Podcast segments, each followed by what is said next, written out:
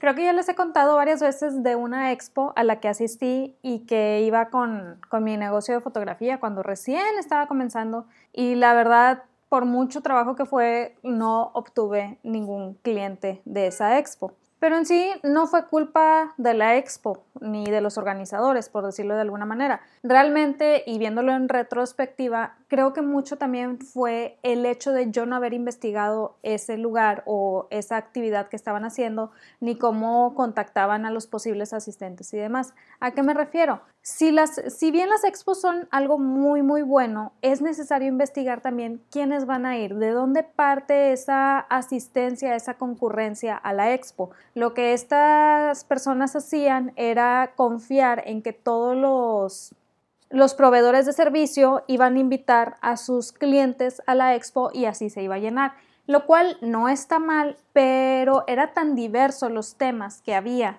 en cuanto a los servicios y productos que se ofrecían que era como una especie de, de mezcla rara de gente en donde definir a un prospecto ideal estaba pues muy difícil, la verdad. Entonces, obviamente para mí no me reportó ninguna ganancia, ningún tipo de, beneficio esta expo. Y si bien sí me agüité al principio, te digo, eso fue hace muchos años, hoy en día entiendo qué fue lo que pasó. Una de las mejores cosas que podemos hacer es ir aprendiendo por qué no está funcionando. Entonces, hoy en día entiendo qué fue lo que pasó. Tenía mucho que ver con que yo no había definido a mi prospecto de cliente ideal para esa expo.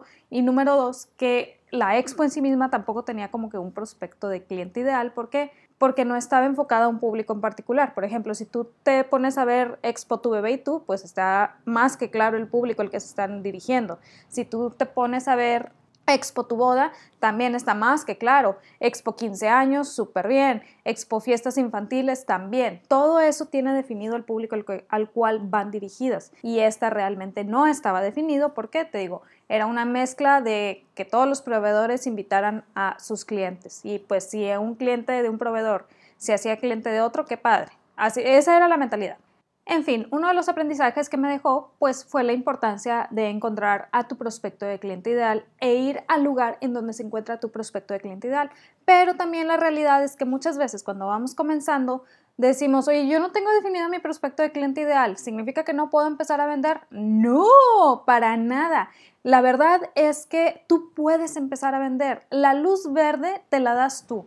El hecho de querer comenzar lo haces tú. El comenzar en sí mismo, tú decides cuándo es. Realmente no necesitas que alguien venga y te diga, es el momento. No, todo depende de ti. Entonces, si puedes empezar ya, sí, yo te invito a que empieces ya, porque a final de cuentas, pues tu negocio se basa en ventas eh, y es como todo. Tiene que haber ingresos para que exista un negocio. Entonces, si no tienes ventas, pues obviamente no hay negocio.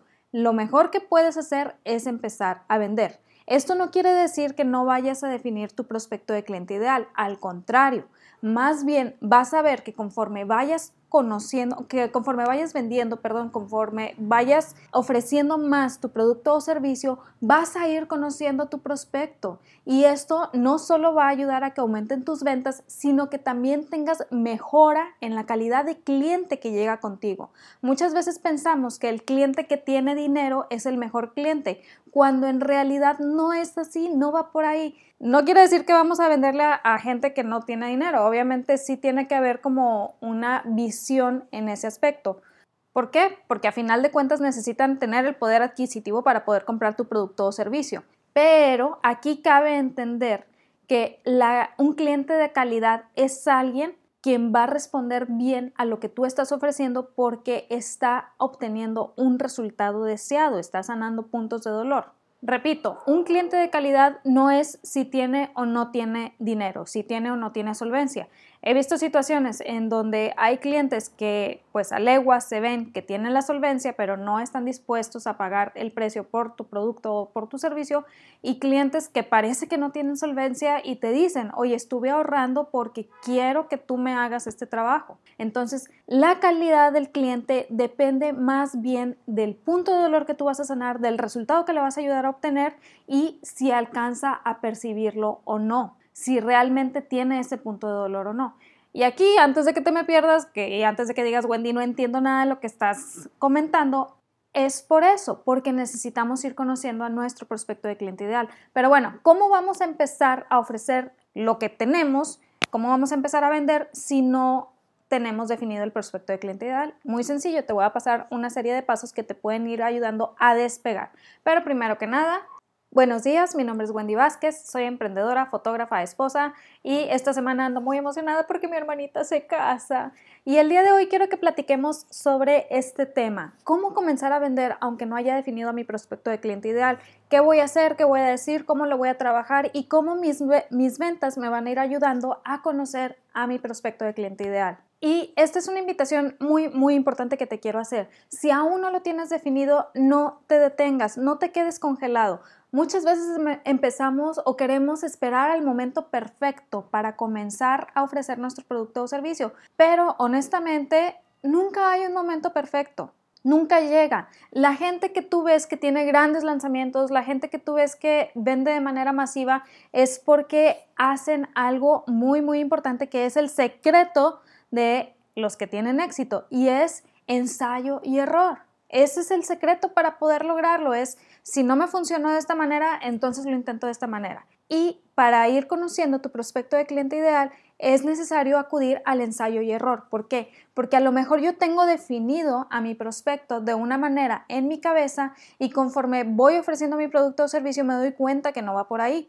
Esto es la verdad lo que pasa en la mayoría de las ocasiones, porque es como una persona a la que nunca terminamos de conocer. Me sucedió con el podcast. Yo tenía definido mi prospecto de cliente ideal de cierta manera y conforme fue avanzando este podcast, también fue evolucionando mi prospecto de cliente ideal. Si yo no hubiera comenzado, todavía estaría decidiendo quién es, quién es la persona que va a escuchar este, este podcast y pues realmente nos habríamos perdido de estos dos años de episodios. Entonces, mi invitación es, tú comienza, comienza a ofrecer tu producto o servicio. Sí, al inicio vamos a empezar a ofrecer a todo mundo que nos escuche, vamos a querer hablar con todo mundo sobre lo que estamos haciendo y vamos a estar enviando mensajes y haciendo mil cosas. Tal vez esto nos genere éxito en un comienzo, pero si quieres evolucionar y que sigan las ventas, entonces sí es necesario ir conociendo tu prospecto de cliente ideal. Para eso te voy a dejar esta listita que te va a ayudar muchísimo para poder definirlo. Número uno, haz una lista de las características de tu producto o servicio en función del beneficio para tu cliente. Es decir, por ejemplo, yo vendo un labial, si empiezo a hablar que el labial es bonito, es rojo, es brillante, pues al cliente no le interesa. ¿Qué beneficios puede obtener de ese labial? No, pues es un labial que dura más de cierta cantidad de horas, es un labial que no se corre, es un labial que, etcétera, etcétera, etcétera. Tú ya defines lo que, las características en beneficio de la persona a la cual te vas a dirigir. En este caso dices, pues no tengo definido el prospecto de cliente ideal, pues pongo todas las mujeres. Ya después vamos a irlo definiendo, pero ahorita estamos comenzando. Entonces, enlista las características de tu producto o servicio en función de beneficios. Yo sé que muchas veces queremos hablar del producto en sí mismo, pero al cliente le importa el beneficio que va a obtener. Cuanto antes tengamos claridad en esto, cuanto antes hagamos nuestra esta idea, más rápido vamos a poder esparcir nuestro mensaje de venta. Número 2. Prepara un mensaje de venta enfocado en los resultados a obtener, es decir, en los beneficios que fuimos enlistando. Y ojo, puedes hacerlo de mil maneras. Puedes hacerlo a modo de lista, puedes hacerlo a modo de una publicación por cada beneficio, puedes hacerlo etcétera, etcétera. Aquí ya depende de lo que tú quieras lograr con las redes o con las herramientas que estés usando para llegar a la gente, para llegar a tu prospecto de cliente ideal. Pero el chiste es preparar un mensaje de, de ventas enfocado en los resultados, en los beneficios, en los puntos de dolor que vamos a ayudar a sanar, en los puntos de placer que vamos a ayudar a obtener. Esa es la magia del mensaje de ventas. Número 3. Cuando comiencen a interesarse en tu producto o servicio, ahora sí, saca una libreta. Este consejo siempre se los doy. Saca una libreta enfocada en conocer a tu prospecto de cliente ideal y comienza a anotar primero los datos demográficos, es decir, los más comunes. ¿Quiénes se interesan más? ¿Hombres o mujeres? ¿Qué edades? ¿Qué si alcanzas un poquito a ver el nivel socioeconómico, etcétera, etcétera, etcétera. Muy, muy importante porque pues esto te va a ayudar si empiezas a crear campañas en redes sociales, son los datos más básicos que te piden. Entonces, trata de tenerlos anotados, trata de tenerlos muy, muy claros. ¿Y por qué también es importante? Porque el dato demográfico nos habla también de la realidad que está viviendo la persona y nos ayuda a enfocarnos en cosas pues con mayor profundidad. Entonces, sí son importantes, pero no es el todo. ¿Por qué? Aquí nos vamos al número 4. ¿Qué preguntas te hacen de manera más frecuente? Es decir, aparte de preguntarte el precio, porque todos preguntan de qué precio, bueno, ¿qué preguntas te hacen? ¿Qué dudas tienen? ¿Qué es lo que están viendo que van a obtener? Cuando uno va comenzando, la verdad es que uno se frustra por todas las preguntas que hace la gente. Pero la realidad es, que esto es oro molido para ti, es una gran, gran información.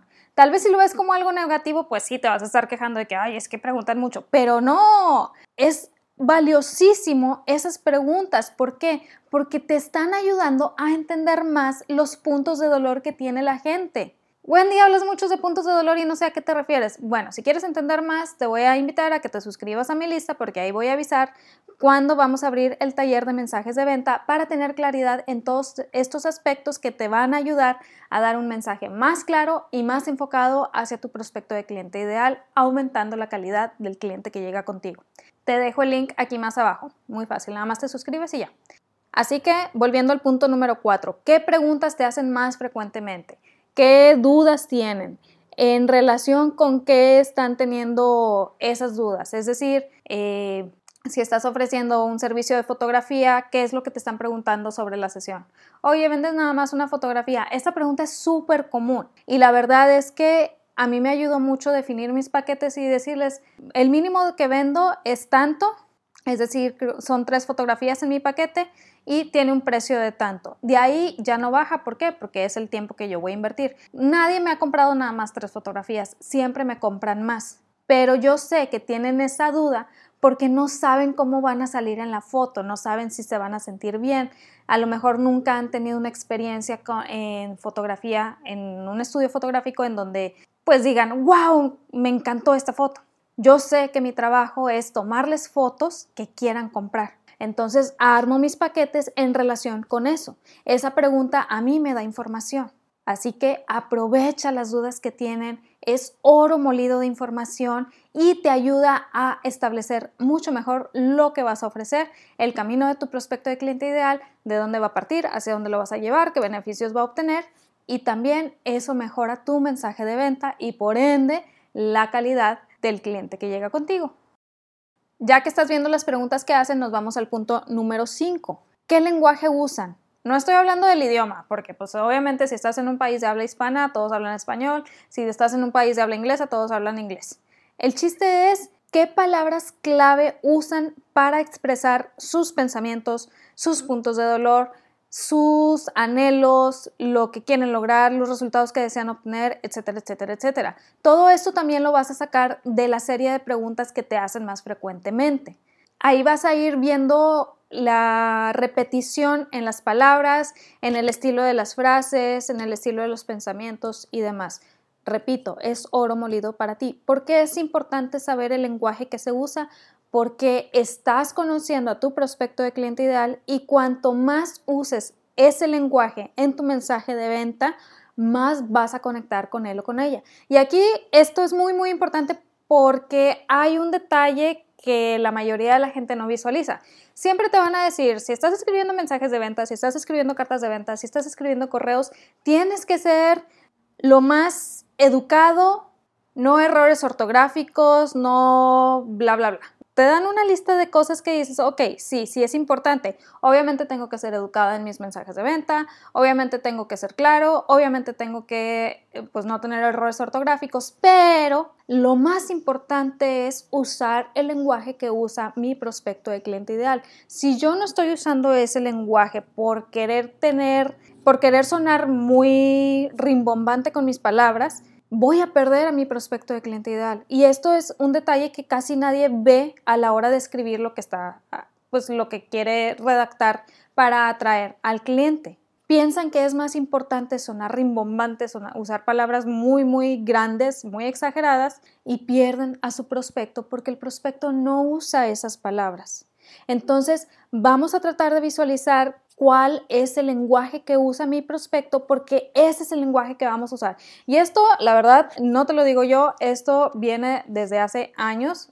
De hecho, a mí me sucedió eso, que quería usar palabras así que sonaran como muy conocedoras, muy educadas y demás. ¿Y qué hacía? Perdía a la gente. ¿Por qué? Porque no estaba contemplando el tiempo que una persona normal le va a dedicar a un anuncio y entre más complicada sea la palabra, entre más eh, rimbombante suene, pues menos atención le va a poner a ese anuncio. En cambio, cuando tú usas el lenguaje de tu prospecto de cliente ideal, estás logrando esa atención que tanto necesitas para comunicar tu mensaje de venta. A mí me sucedió, por favor, que no te suceda a ti. De hecho, escribí muchos mensajes de venta pues que tenían ese problema y hasta que no empecé a investigar precisamente con Cloud, Hopkins sobre eso, me di cuenta que yo lo estaba haciendo todo mal, o sea que yo estaba queriendo sonar, ahora sí que como dice Fernando Delgadillo, público inteligente y conocedor, estaba queriendo sonar muy, muy conocedora y no me estaba preocupando realmente por mi prospecto de cliente ideal. ¿Qué hice? Empecé a cambiar mi manera de redactar mis mensajes de venta.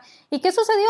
La gente empezó a poner atención. Así que conozcamos el lenguaje, vale la pena. Hablemos el idioma de, nuestro prospecto de cliente ideal. Escribir para vender no es escribir literatura, es algo muy diferente. Escribir para vender es escribir para comunicar algo que quiero vender. Así es simple, así de sencillo. Entonces, respetemos a nuestro prospecto de cliente ideal al empezar a investigar qué lenguaje usan y ver de qué manera lo podemos implementar en nuestro mensaje de venta. No, repito, no estoy diciendo que eh, si escribe con errores ortográficos, tú también escribes con errores ortográficos, pero sí ir conociendo la repetición en cuanto a palabras, ideas, etcétera, etcétera, etcétera. Entonces, ya que tengamos esto, ahora sí nos vamos a ir a la parte donde ya hicimos la compra. Todo esto lo vamos a ir apuntando en, nuestra libreta, de verdad. Tu libreta va a ser tu, tu mejor amigo para conocer a tu prospecto de cliente ideal. Dices, oye, ¿sabes qué? Es que ya me empezaron a comprar. Súper bien. Eso también es información. Una vez que ya te hagan la compra, nos vamos al punto número 6. Pide retroalimentación. Hay muchas maneras de hacerlo. Puedes ofrecer un beneficio extra a cambio del testimonio. ¿Por qué? Porque el testimonio también es información sobre tu prospecto de cliente. No le digas qué decir. Esto es muy, muy importante porque muchas veces queremos eh, dirigir el testimonio hacia ciertas cosas, pero eso nos hace que perdamos el conocimiento de nuestro prospecto de cliente. Tú deja hablar a la persona, deja que la persona exprese completamente la idea que trae. A lo mejor habla bien del punto que, no que tú quieres, perdón, o a lo mejor no menciona ese punto. Si por alguna razón dices, oye, sabes que es que yo quería un testimonio sobre este punto en específico, pero la persona no habló de eso, bueno, ya que termine de, de, expresar su testimonio, le puedes preguntar por ese punto en específico. Me ha sucedido que cuando les estoy preguntando, pues como que el punto que yo quería resaltar para ellos no tenía relevancia, entonces es regresar y decir, a ver, entonces este punto no está teniendo relevancia para mi prospecto de cliente ideal o la persona que me compró no era mi prospecto de cliente ideal, porque sí, también sucede. Pero si estás viendo que entra en tu prospecto de cliente ideal y no le, no le resonó el punto que tú querías eh, pues exaltar, entonces ve qué es lo que está sucediendo. A lo mejor no le está hablando a ningún punto de dolor, a lo mejor no le está ofreciendo ningún resultado. Ahí cómo se puede mejorar, qué es lo que puedes hacer para cambiar eso y seguirle, seguirle, seguirle, seguirle, seguirle. ¿Por qué? Repito, el secreto para lograrlo, el secreto para tener éxito es no tener miedo a intentar varias veces. Si la primera vez no funcionó, bueno, ¿de qué manera puedo hacerle para que me funcione la segunda vez? No hagas lo mismo porque vas a obtener el mismo resultado. Si dices, oye, es que estuve publicando, estuve haciendo 10 publicaciones en la semana y nadie compró, nadie preguntó, bueno, entonces revisa tus publicaciones. Probablemente no estés llamando la atención de la gente que quieras llamar la atención. A lo mejor te estés perdiendo en ese océano rojo de miles y miles de proveedores de servicio y por eso pues la gente no está respondiendo y más si estamos hablando de redes sociales. Entonces aquí es que pudiera variar, ¿no? Pues puede variar la imagen, puede variar el mensaje, puede variar, etcétera, etcétera, etcétera. ¿Qué puedo hacer diferente? ¿Cómo lo puedo hacer diferente? Y también ir anotando a qué está respondiendo la gente. Oye, ¿sabes qué? Hice 10 publicaciones en la semana y solamente a una me contestaron. Anota qué publicación fue, cómo estaba, qué foto pusiste, qué, qué imagen, perdón, qué escrito pusiste, por qué porque a la hora de que vayas a hacer publicaciones futuras, esta información te va a servir para decir, voy a hacer algo parecido y vamos a ver qué tal, qué, qué tanta respuesta obtengo de la gente. Si vuelves a obtener respuesta, vuelves a anotar y luego ya que tengas más anotaciones, empiezas a ver qué es lo que se repite en esas publicaciones para seguir entendiendo a tu prospecto de cliente ideal. Y aquí muy probablemente me vas a preguntar, oye Wendy, ¿qué tan importante o qué tanto tengo que conocer de mi prospecto de cliente ideal? Mi respuesta es todo. Entre más conozcas de tu prospecto de cliente ideal, más fácil será la comunicación con él o con ella. Entre más conozcas de tu prospecto de cliente ideal, más certeros van a ser tus mensajes de venta. Entre más conozcas de tu prospecto de cliente ideal, más calidad en el servicio vas a dar y por ende vas a obtener clientes de más calidad, aunque suene redundante. ¿Por qué? Porque realmente le vas a hablar en función de resultados, no solamente de un producto. El producto en sí mismo no importa. Digo, obviamente tiene que ser bueno, tiene que ser de calidad, tiene que resolver eh, problemas. Pero si tú nada más, por ejemplo, si yo estoy vendiendo bancos y nada más me la paso hablando de los bancos, pues sí, la gente compra bancos. Nunca voy a poder pasar de cierto precio porque la gente se va a estar fijando nada más en el banco. Pero si ya empiezo a hablar de resultados, de soluciones para decoración, de soluciones para cuando no tienes tantas sillas en la casa, de soluciones para etcétera, etcétera, etcétera, bueno, obviamente ya cambia la visión que tiene mi prospecto de cliente ideal en su cabeza, ya cambia lo que puede llegar a obtener y entonces el precio se, pues no digo que se vuelve irrelevante, pero pasa a segundo plano. El precio, de cierta manera, siempre debe de pasar a segundo plano. No porque vamos a dar caras todas las cosas, sino porque tenemos que hablar en función de resultados, de beneficios, de puntos de dolor. Eso es lo que ayuda a tu mensaje de venta. Eso es lo que mejora tu mensaje de venta. Y muy probablemente me vas a decir, Wendy, eso suena a manipulación. La verdad es que sí hay mucha gente que manipula a través de mensajes de venta, no te voy a mentir sí hay mucha gente que manipula y más cuando se trata de scams o de, o de cosas no reales. Es muy triste, pero si lo que tú estás ofreciendo es real, si lo que tú estás ofreciendo ayuda a obtener un beneficio real, casi que tangible, un beneficio que de verdad va a ayudar a tu prospecto de cliente ideal, entonces crea un mensaje de venta enfocado en eso. No tienes que hablar de emociones todo el tiempo, no tienes que decir, oh sí, se siente padrísimo obtener este beneficio. No, cuando hablo en función de resultados y de beneficios, tienen que ser reales, tienen que ser algo que alguien haya experimentado genuinamente. Por eso estamos tratando de obtener testimonios, por eso estamos tratando de escuchar a nuestro prospecto de cliente ideal. Por eso estamos aprendiendo a usar su lenguaje.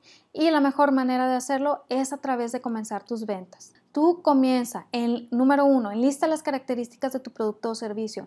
Número dos, prepara un mensaje de venta enfocado en los resultados a obtener. Número tres, cuando empiecen a mostrar interés, ahora sí, anota datos demográficos, hombres, mujeres, edades, etc. Número cuatro, qué preguntas hacen más frecuentemente. Número cinco, qué lenguaje usa. Y número seis, una vez hecha la compra, pide retroalimentación. Y aquí te voy a comentar algo que a lo mejor suene medio controversial. Yo no estoy muy a favor de los testimonios en páginas de Facebook. ¿Por qué? Porque ahí cualquiera puede dejar testimonio aunque no te haya comprado. Y sí me ha tocado muchas situaciones en donde proveedores de servicio eh, pues no le dieron un servicio a, alguna persona por X o Y, por alguna situación particular, y la persona les dejó un mal, un mal review, como si les hubiera comprado, como si, ah, pues es que me llegó todo roto, o ah, es que el servicio estuvo muy feo, o ah, es que el fotógrafo se portó así, cuando no es real. Entonces, por eso no estoy muy a favor de los testimonios ahí. Mi invitación es, pide la retroalimentación tú de manera personal, ten algún sistema implementado para pedir ese retro, puede ser algo tan sencillo como un Google Docs, o sea, realmente no tiene que ser todo un sistema carísimo de París. Si vas empezando puede ser algo como un Google Docs, te va a ayudar muchísimo y de cierta manera son testimonios más reales, porque no están buscando el beneficio del like o el beneficio de llamar la atención en redes sociales. Ese es un consejo que te doy. Trata de que no, no sea en la página, trata de tú tenerlos archivados de alguna manera y ya los vas publicando eventualmente porque eso también te ayuda a tener material de mensaje de venta, a tener material de comunicación y a tener publicaciones por si no tienes nada que publicar. Esto era lo que te quería platicar el día de hoy. De verdad espero que te sirva muchísimo. A veces pensamos que el tema del prospecto de cliente ideal es un tema medio escabroso, muy difícil, pero la realidad es como ir conociendo a una persona, es como ir conociendo a un amigo. Te acaban de presentar a alguien y apenas lo vas a empezar a conocer. Entonces, eso es tu prospecto de cliente ideal. La ventaja es que esta persona a la que tú estás conociendo le vas a poder vender en función de que él o ella obtengan un beneficio contigo, obtengan un resultado. Esa es la ventaja que tú puedes aportar. De verdad espero que te haya beneficiado esta información. Si conoces a alguien que le puede ayudar, no lo dudes, mándale el episodio. Recuerda que en ti está el potencial para construir algo extraordinario, pero de nada sirve que yo te lo diga si no te la crees tú primero. Créetela, vívelo, haz lo tuyo y si quieres conocer más sobre tu prospecto de cliente ideal y aprender a hablarle para poder mejorar la calidad de tus clientes, no olvides suscribirte a mi lista. Te dejo el link aquí más abajo. Ahí les voy a avisar de todos los beneficios que pronto voy a abrir para que puedas ver que sí existen los clientes de, de calidad, pero esos los atraemos nosotros a través de nuestro mensaje de venta. No lo dudes, suscríbete y nos vemos el siguiente martes. Ahora sí, el siguiente martes más y mejor. Bye.